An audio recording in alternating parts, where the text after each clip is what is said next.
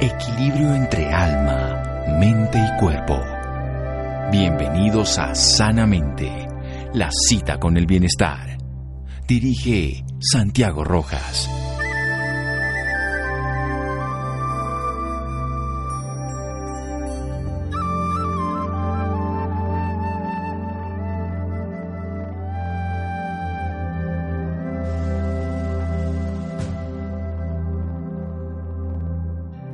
Sanar es una cuestión de tiempo, pero a veces también es cuestión de oportunidad. Hipócrates. Buenas noches, estamos en Sanamente de Caracol Radio, su programa de salud. Estos días hemos, hemos, hablado mucho de este tema, el cáncer, esta segunda causa de muerte en todo el planeta. Una enfermedad que realmente no debería llamarse una sola enfermedad porque son muchas variantes diferentes de la enfermedad. Si miramos ya los genes vamos a ver muchas posibilidades porque cada tejido del cuerpo puede hacer cáncer. Y hay una visión integradora, una oncología integrativa, una oncología que busca no solamente el aspecto celular, molecular de la patología del cáncer, sino el ser humano, su relación, su parte integral, su vida, su espíritu, su conciencia. Vamos a hablar con una oncóloga integrativa. Ella realizó sus estudios universitarios en la Facultad de Medicina de Granada, en España. Después de realizar la prueba MIR, el médico interno reciente se especializó como médico de familia en el Hospital San Cecilio de Granada. Ella está ahora en Granada, la doctora Julia Ruiz. Ella hace oncología integrativa. Doctora Julia Ruiz, buenas noches y gracias por acompañarnos en Sanamente Caracol Radio. Uh, hola, buenas noches Santiago. Encantada, es un placer eh, poder hablar con vosotros sobre oncología integrativa y sobre este tema que, que me apasiona. Eh, Decir un dato de, en cuanto a la, bueno, decir también, como sabes que en España, aparte de hacer médico de familia, luego hice también la residencia de oncología eh, y estoy trabajando como oncóloga en el Virgen de las Nieves. Ah, bueno, perfecto. Por, para añadir un poco ese dato también, vamos. Sí, sí, porque es oncóloga, exacto, cuando hacemos la preproducción y hablamos, sabíamos que era oncóloga. Sí, sí. La doctora Julia Ruiz, oncóloga del Hospital Virgen de las Nieves, ella trabaja y hace oncología integrativa. ¿Qué es la oncología integrativa, doctora Julia Ruiz, entonces? Pues mira, eh, te voy a contar un poquito para que eh, la gente entienda un poco cómo llegué hasta ese, hasta ese punto y, me empecé a interesar por la visión eh, de la oncología integrativa, ¿no? Eh, cuando empecé a formarme como residente de oncología, pues veía que mis pacientes pues reclamaban eh, otra serie de, de cosas que, que, bueno, que en el día a día de nuestras consultas, de los tratamientos de quimioterapia, pues no estaban al alcance de ellos, ¿no? Información acerca de nutrición, de ejercicio físico, eh, de mm, terapia mente-cuerpo, de, en definitiva de cómo eh, ellos podrían ayudar, ayudarse a sí mismos en el proceso del tratamiento para llevar mejor calidad de vida y bueno y, ser partícipes ¿no? de, de, del proceso. Y, y, así fue un poco como empecé un poco a investigar cómo podríamos ayudarle en ese sentido y mi sorpresa fue pues cuando descubrí que había unidades de oncología integrativa que abarcaban esto que te estoy contando. De hecho, eh, realmente en hospitales de referencia mundial, como es el Memorial de Nueva York, el MD Anderson de Houston, el Dana-Farber, la Clínica Mayo, eh, bueno, una cantidad de, de hospitales de, de, prestigio mundial, de referencia a nivel de los tratamientos oncológicos, tienen unidades de oncología integrativa. Y estas unidades pues, lo que intentan es eh, dar soporte de las terapias complementarias que esto yo creo que es un dato importante porque muchas veces, por lo menos en España, ocurre que la gente confunde eh, lo que es las terapias alternativas, donde el paciente rechaza la medicina convencional, rechaza la quimioterapia, la radioterapia para hacer otras cosas que no tienen ninguna base científica. Esto no es la oncología integrativa, ¿vale? Y eso sí que me gustaría que quedara bastante claro. Queda claro, sí. La, Sí, la oncología integrativa lo que eh, pretende es las terapias donde se ha visto con evidencia científica de mejorar calidad de vida y en algunos casos incluso como puede ser la práctica de ejercicio físico que prolonga la supervivencia en algunos tipos de, cáncer, ¿no? Mm, integrarlo dentro de los tratamientos convencionales, para que el paciente eh, durante el proceso de se está dando radioterapia o quimioterapia o está pendiente de una cirugía pueda también pues recibir eh, asesoramiento nutricional, practicar ejercicio, hacer yoga, eh, sí, eh, tener un, una serie de, de, soporte y todas estas terapias complementarias eh, que están incluidas dentro de guías de oncología integrativa que hay publicadas, son guías donde te dan grados de recomendación y son las guías de referencia de estos hospitales que te he comentado de referencia mundial, de las unidades que, que allí hay. Bien, doctora Julia, vamos a hacer un pequeño corte y seguimos en un momento aquí mismo en Sanamente de Caracol Radio. Síganos escuchando por salud. Ya regresamos a Sanamente. Bienestar en Caracol Radio. Seguimos en Sanamente.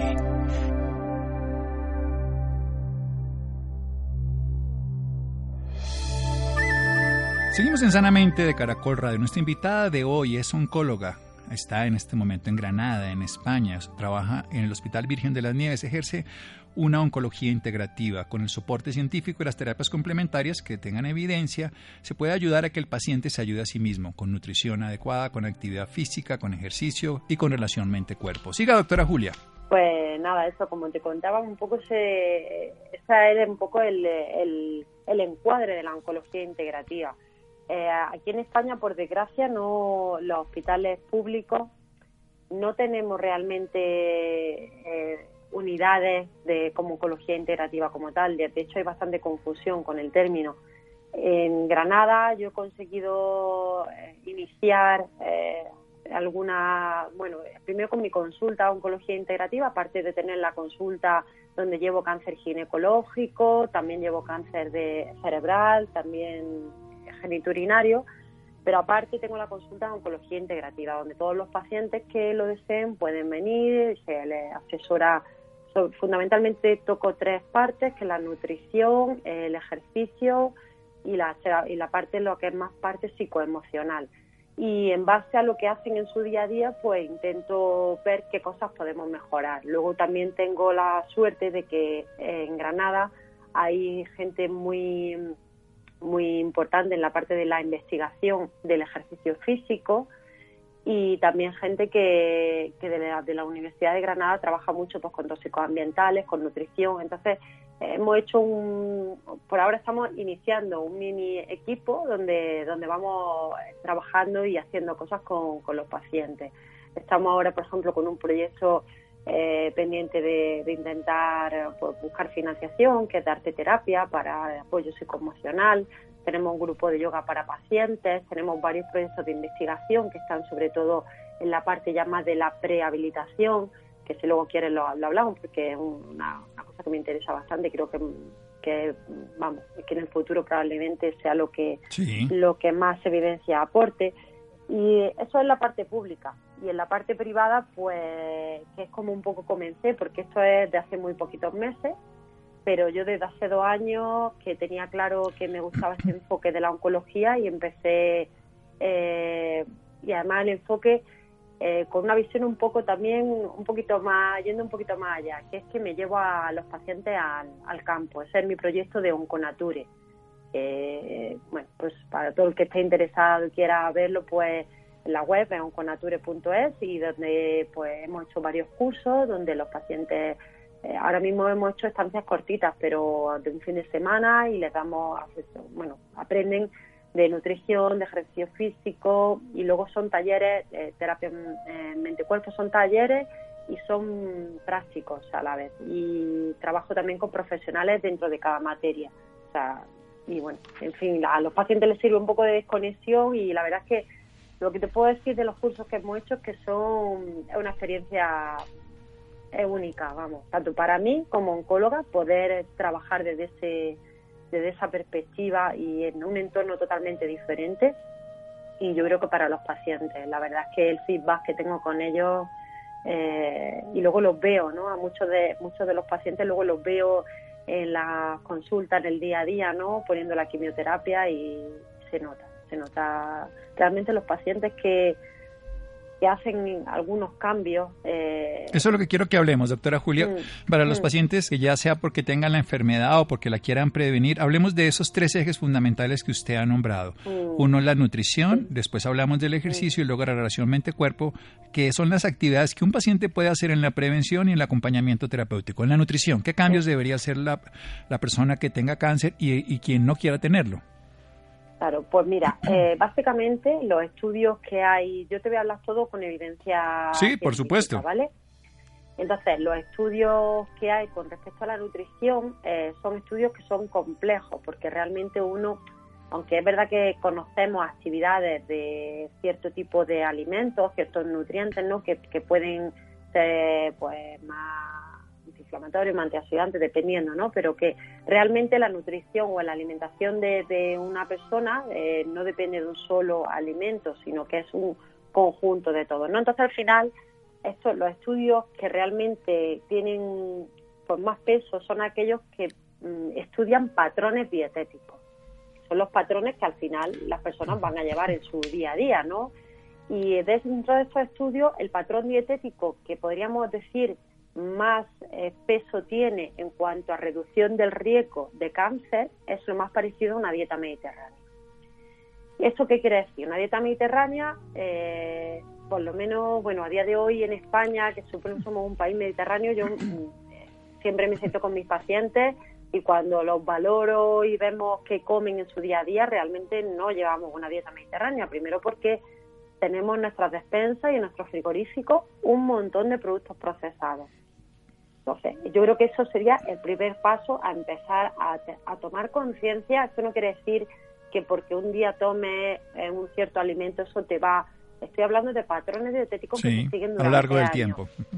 Exactamente. Entonces, para uno empezar a prevenir o si uno ya tiene el diagnóstico, debe de empezar a hacer cambios que se mantengan en el tiempo.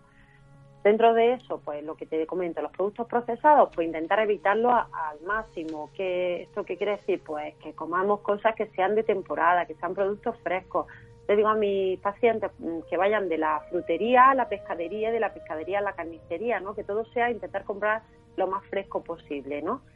Eh, reducir el consumo de, carne roja y de carne procesada. Eh, carne procesada, evidencia máxima en relación al cáncer de colon, por ejemplo.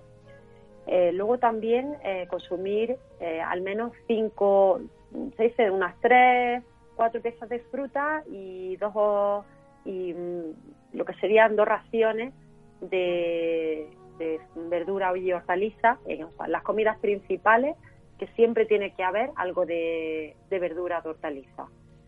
Y luego, bueno, consumo de pescado, es posible que sea pescado más pequeñito, que no sea pescado demasiado grande, como puede ser el atún o el salmón, que no pasa nada si de vez en cuando consumimos, pero que por el tema de los metales pesados, porque también se ha visto que tienen más eh, que más cantidad en la grasa del pescado acumula más cantidad de metales pesados.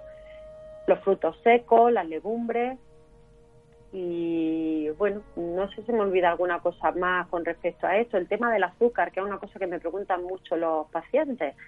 Eh, realmente la Organización Mundial de la Salud nos dice que eh, más de dos, tres cucharadas de azúcar de, la, de desayuno, ¿no? no deberíamos de consumir al día. ¿Qué es lo que ocurre? Que al meter productos procesados, sin saberlo, a lo mejor estamos consumiendo al día alrededor de 65 cucharadas de azúcar. Eso un día, otro día, otro día, pues al final acaban apareciendo enfermedades como obesidad, hipertensión, diabetes, cáncer.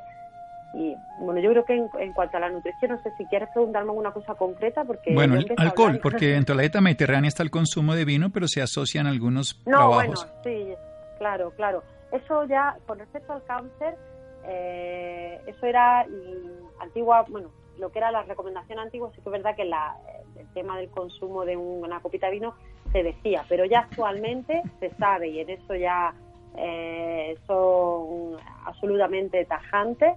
el, que está tipificado el alcohol como cancerígeno eh, de tipo igual que el tabaco. Es verdad que la cantidad que tienes que tomar es mucho mayor, ¿no? Pero la recomendación en cuanto al cáncer es, primero, no consumir. Y si consume, que sea en cantidades muy bajas. O sea, eso sería la parte quizá de, de la dieta mediterránea, del concepto antiguo, que es verdad que que dentro de lo que se refiere al cáncer no hay que intentar evitar. Bueno, quiero comentar dentro de la dieta un tema que usted trabaja y que además en algunas conferencias que le he visto en la web y todo tiene, eh, básicamente la microbiota. Cuéntenos esto de la disbiosis después de un pequeño corte comercial y luego pasamos al mente, cuerpo y ejercicio. Seguimos en Sanamente Caracol Radio. Síganos escuchando por salud.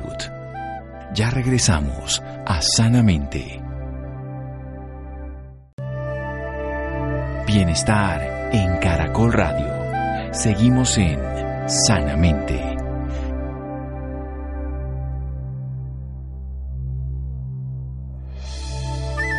Seguimos en Sanamente de Caracol Radio con la doctora Julia Ruiz.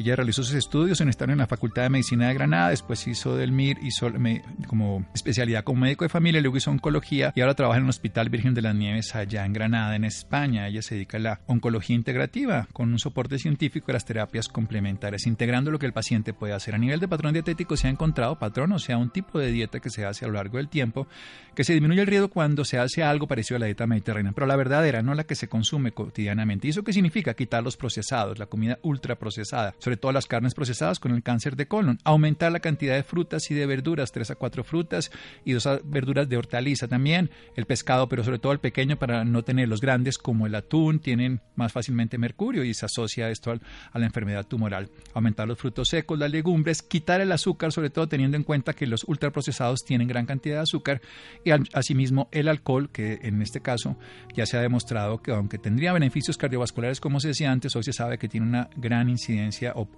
puede favorecer el cáncer igual que el tabaco. Siga doctora y hablemos entonces de la microbiota. ¿Qué es esto y la disbiosis?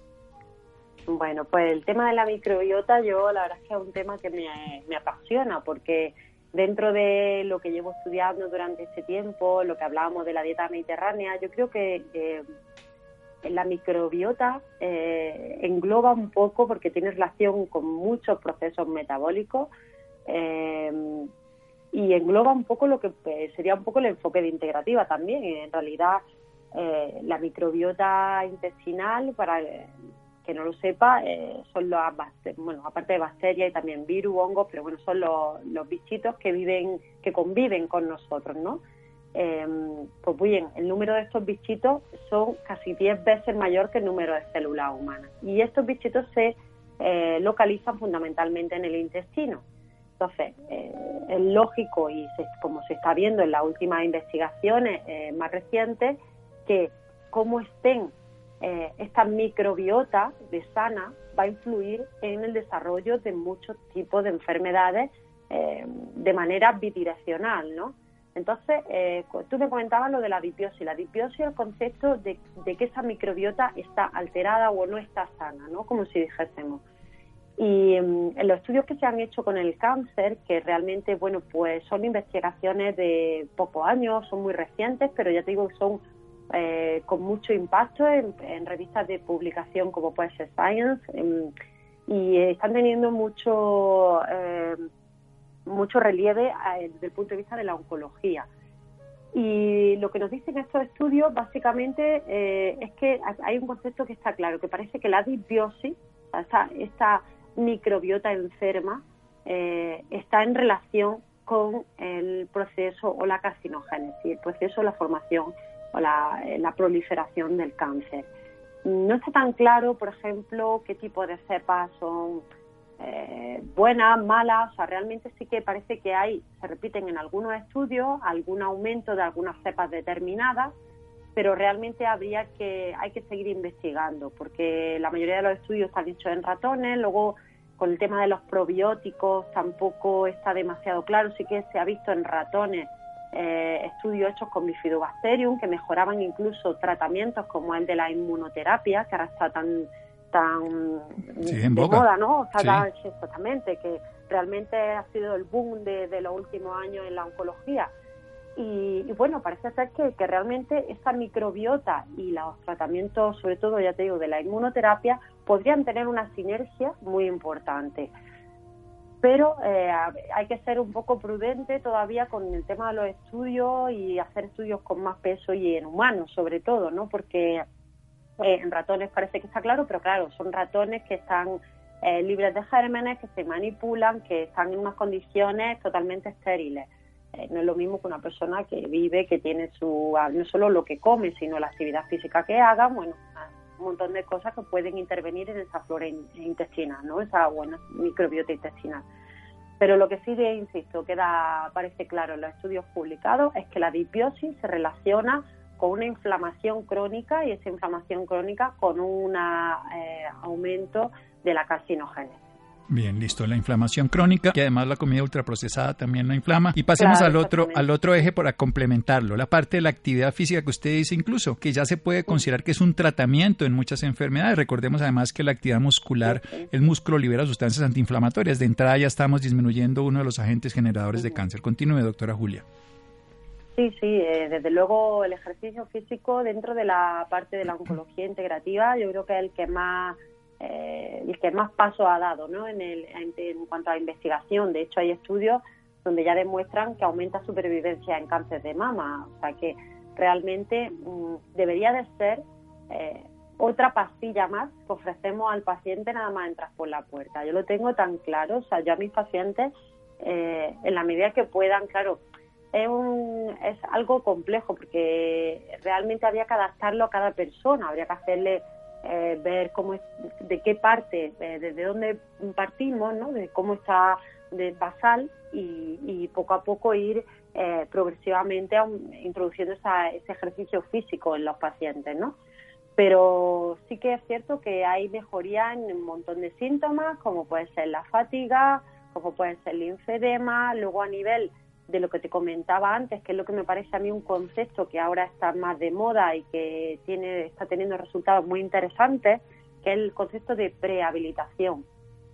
¿Esto qué quiere decir? Esto quiere decir que el paciente empieza a hacer ejercicio no cuando ya acaba el proceso de, de la quimioterapia o de la radio o después de la cirugía, sino desde el minuto cero, desde el momento que se diagnostica se pone un planning de, ejercicio donde el paciente, pues si tiene una cirugía, se le prepara previa a la cirugía. Y hay estudios donde se han publicado, por ejemplo, en cirugía de cáncer de pulmón, que pacientes que realizaban ejercicio previo, eh, claro, supervisado por un especialista, eh, claro está, em, pues tenían menos, menos eh, efectos secundarios, tenían menos días de hospitalización y iban mucho mejor después de la cirugía. Luego también ejercicio físico antes del tratamiento de quimioterapia, donde se ha visto que hay efectos, por ejemplo, como puede ser, hay un estudio muy bonito publicado hace, hace poco, que se veía que reducía la toxicidad cardíaca por adriamicina el ejercicio físico previo al tratamiento de, quimioterapia. Lo que llaman los pacientes de cáncer de mama, por ejemplo, la, terapia roja, así lo conocen más eh, fácilmente, la ah, doxorubicina.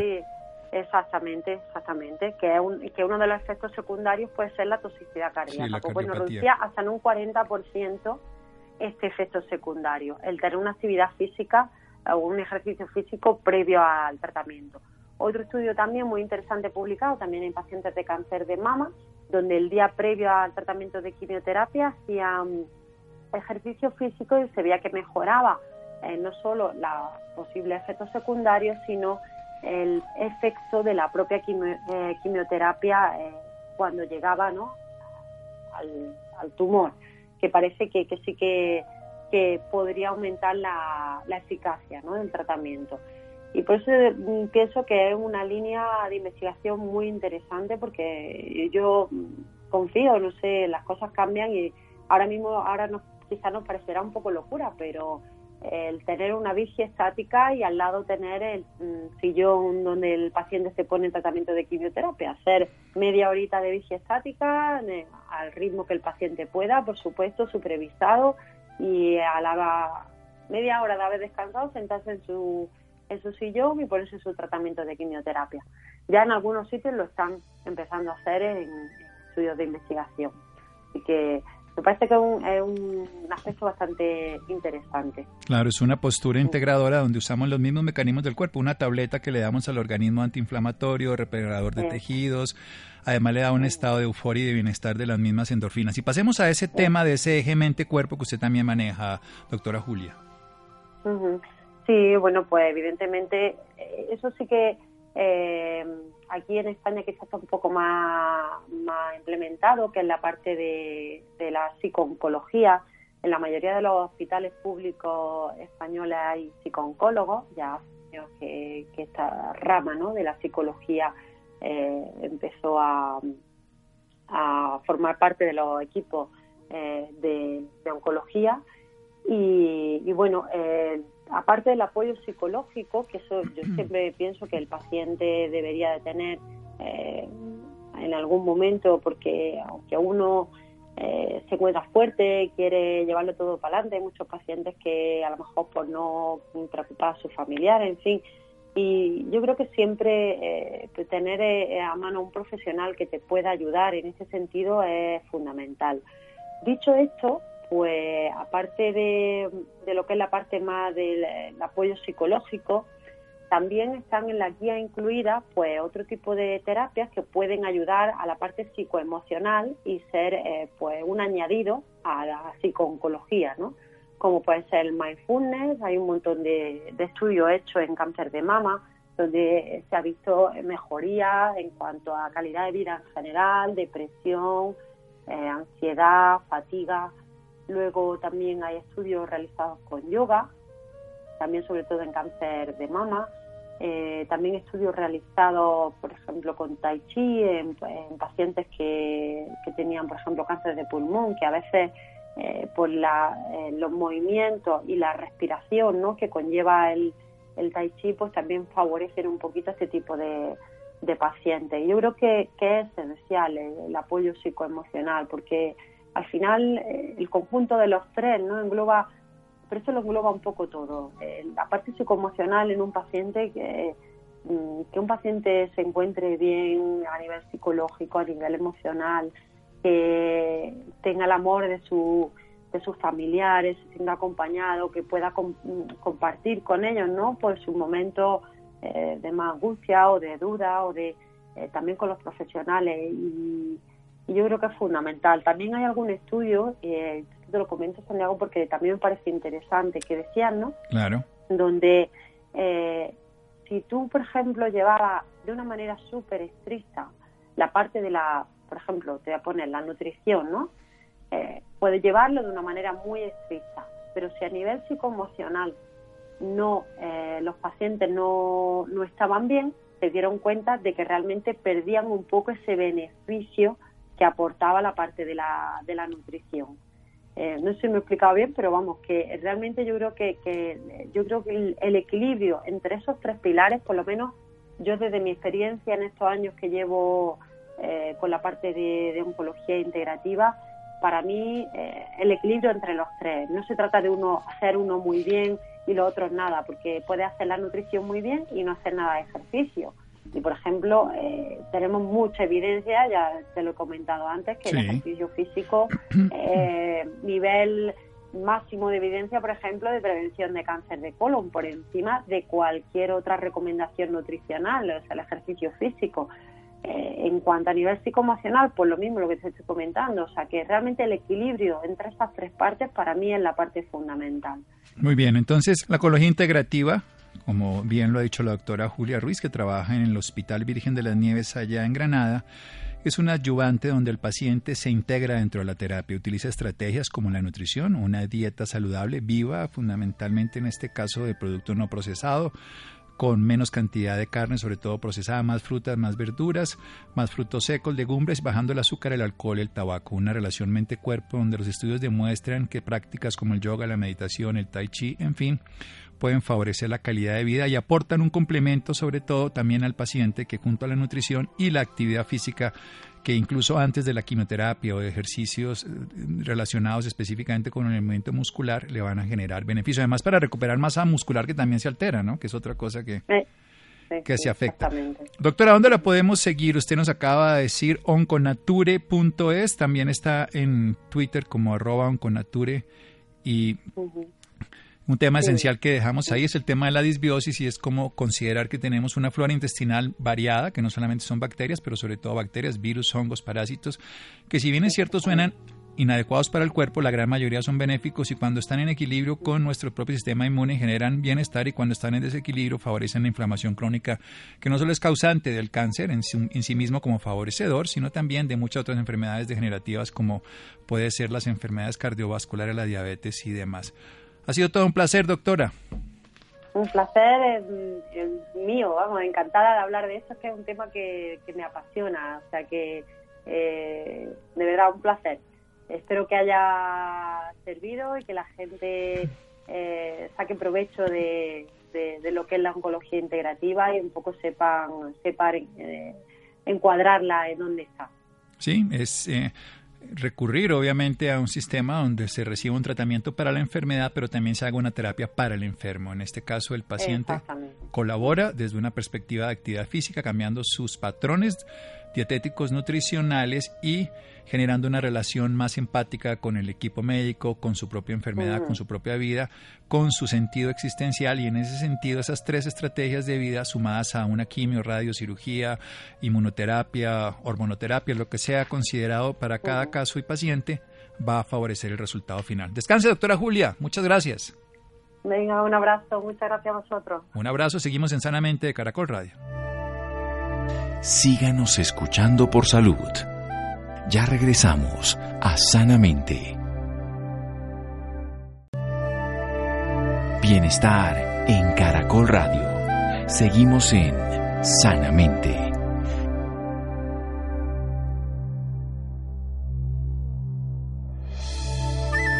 Seguimos en Sanamente de Caracol Radio. Los interesados en la doctora Julia Ruiz, onconature.org es. Se estima que el 28% de la población colombiana sufre de colon irritable, siendo el 80% mujeres, pues de cada 10 pacientes, 8 lo son. Santiago.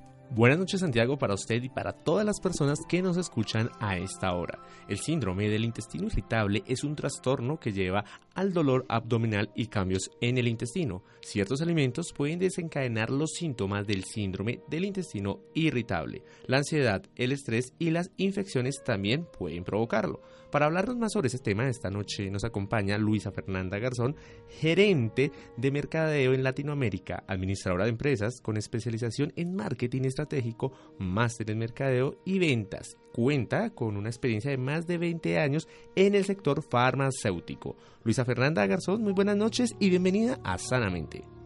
Hola, buenas noches Santiago, ¿cómo estás? Muy bien, para empezar quisiera que nos contara más a fondo sobre esta patología, colon irritable.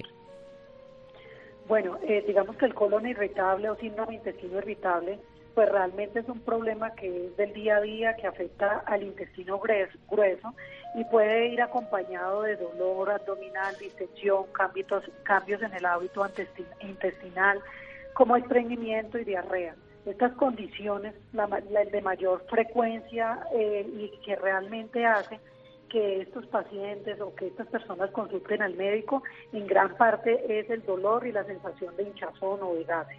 Perfecto. ¿Qué causa esta patología? Pues básicamente, eh, si bien es claro, hay una serie de condiciones, entre ellas la dieta, el medio ambiente, y uno de los factores más desencadenantes que pueden eh, llevar a una persona a sufrir de colon irritable es básicamente eh, el estrés, el tabaquismo, el sedentarismo no tener una dieta balanceada, pueden ser factores que ayudan a desencadenar esta condición funcional. ¿Qué puede pasar de no detectarla a tiempo? Bueno, pues a futuro, primero eh, la gran afección que se tiene es dado en la calidad de vida. Realmente se ha demostrado a través de estudios y se ha evidenciado que aquellos pacientes que no tienen una dieta balanceada, que no tienen un su colon en buen estado de salud, pues realmente no van a poder comer alimentos, se van a ver incapacitados en viajes, van a sentir molestias y se va a ver afectado su día a día eh, en, lo que quisieran ellos de pronto consumir, comer o beber. Perfecto. ¿Qué clase de tratamientos existen para tratar esta enfermedad? Bueno, durante en Colombia básicamente hay medicamentos tradicionales que han sido los mismos que han estado en el arsenal terapéutico de los médicos como son antiespasmódicos, eh, diferentes tipos de terapias, pero pues hoy ha llegado a Colombia un probiótico que es de última generación. ¿Qué son los probióticos? Y es importante hacer claridad sobre ello. Los probióticos son microorganismos vivos que dado en las condiciones adecuadas y en las dosis adecuadas son benéficos para la salud. Cuando hablo de esto es nosotros estamos rodeados del 80% del organismo de bacterias, bacterias buenas y desde luego bacterias malas. Cuando a lo largo de nuestra vida tenemos una dieta que no es balanceada o tomamos antibióticos o hacemos uso de medicamentos, en el transcurrir se van perdiendo toda esta serie de bacterias vivas. ¿Qué es lo que hace Alflorex? Alflorex es un producto de última generación y es, realmente es un avance revolucionario para el colon. ¿Por qué? porque es una bacteria que, que es la primera bacteria que se coloniza en el organismo, es un producto natural, no hay nada más natural que lo que tenemos en el cuerpo, y este microorganismo que es el Bifidobacterium infantis o Bifidobacterium longus es con una cepa específica. Demostró eficacia en aquellos pacientes que tenían colon irritable, pero eficacia en todos los síntomas. En los tratamientos actuales que hay en Colombia, las terapias solamente le ofrecen a aquellos pacientes, a aquellos consumidores, un tratamiento en alguno de los síntomas. Algunos tratan el dolor, otros tratan el estreñimiento, otros pueden tratar la parte de la diarrea. Pero lo interesante del producto que llega a Colombia, que es el Floret, es que maneja de manera global todos los síntomas del colon irritable, como el dolor, la distensión, esa sensación de gas, esa sensación de llenura. Pero también es importante destacar que es un tratamiento súper seguro, eficaz, y cuando hablo de eficacia es porque está soportado y evidenciado a través de estudios. Es un producto que viene de, de, Irlanda, es un producto europeo que cuenta pues a nivel internacional con todos los estándares de calidad. Entonces es una alternativa única, novedosa y segura para los pacientes que sufren de colon irritable. Perfecto. ¿Cuáles son los síntomas que nos ponen en alerta de, de esta patología, colon irritable? Bueno, la mayor, el, mayor signo que nos llevaría sería el dolor y la sensación de hinchazón. Las personas que consumen algo, comen algo y se sienten distendidas, sienten que todo les sienta mal, que todo les está pesado, que ya no quieren consumir alimentos por el temor de sentirse de esa forma, sí debieran eh, entrar a evaluar realmente o a consultar a su médico, pueden estar sufriendo del colon irritable de no detectarlo a tiempo, ¿qué puede pasar? Pues bueno, esto puede traer unas implicaciones a largo plazo, desde luego, pues implicaciones que van a afectar la salud y que van a desencadenar otro tipo de enfermedades de pronto más complejas en un futuro. Perfecto. ¿Qué impacto tiene en la sociedad? Ok, el colon irritable puede tener un impacto significativo, sobre todo en la calidad de vida de quienes realmente padecen esta condición y puede desencadenar a futuro otro tipo de enfermedades como el asma, la migraña, la diabetes, otro tipo de patologías que está evidenciada a través de los estudios, las implicaciones que el colon irritable mal tratado, mal cuidado y eh, no dándole la atención debida o el proceso debido de tratamiento puede ocasionar. Perfecto. ¿En la actualidad en Colombia se adelantan eh, más investigaciones sobre esta patología? Sí, si bien es claro, la Sociedad Colombiana de Gastroenterología, quien trabajamos muy de la mano con ellos, eh, eh, ha, tomado y, debido a la implicación, a la incidencia, a la prevalencia que hay en Colombia, en todos los cambios de dieta y de muchas condiciones que sufren los colombianos hoy en día, es claro que, que sí se ha desarrollado, sí se ha estudiado, incluso eh, una de las pautas que utiliza eh, que utilizan los médicos, los gastroenterólogos en Colombia son las guías mundiales de gastroenterología y bien es claro, Alflores incluso tiene indicaciones y tiene aval por estas guías internacionales para el uso del colon irritable. ¿Qué profesionales tratan esta patología? Bueno, esta patología principalmente es tratada por médicos generales y por gastroenterólogos. ¿desde qué edad y hasta qué edad se puede presentar eh, colon irritable? Bueno, eh, la, mayor incidencia y la mayor época para, para que los pacientes puedan sufrir de esta condición oscila entre los 14 años a los 55 aproximadamente. Perfecto. ¿Qué consejo le puede dar a nuestros oyentes sobre este tema? Bueno, lo más importante es la dieta, eh, importante que moderar el consumo de, productos que puedan causar, que tengan grasa, alimentos o especies picantes, que tengan otro tipo de, bebidas como el café, el té, pueden alterar la dieta. Pero adicional, lo más importante es que hoy cuenta con un tratamiento y una alternativa segura, como lo es Alfloret, que va a ayudar que en cierta manera puedan llegar a consumir aquellos alimentos que debido a su condición han dejado de hacerlo. Las personas interesadas, ¿dónde la pueden contactar? Claro, me pueden contactar a mi celular, que es el 318-629-8058. Luisa Fernanda Garzón, muchas gracias por esta información y por acompañarnos esta noche en Sanamente. Muchas gracias, Santiago, por tu tiempo y espero que todos estos tips que hablamos hoy les sirvan a muchos oyentes. Bueno, muchas gracias, Santiago, Laura, Camila, Ricardo Bedoya, Jessy Rodríguez, quédense con en el camino con Ley Martin. Caracol piensa en ti. Buenas noches. Síganos escuchando por salud. Ya regresamos a Sanamente.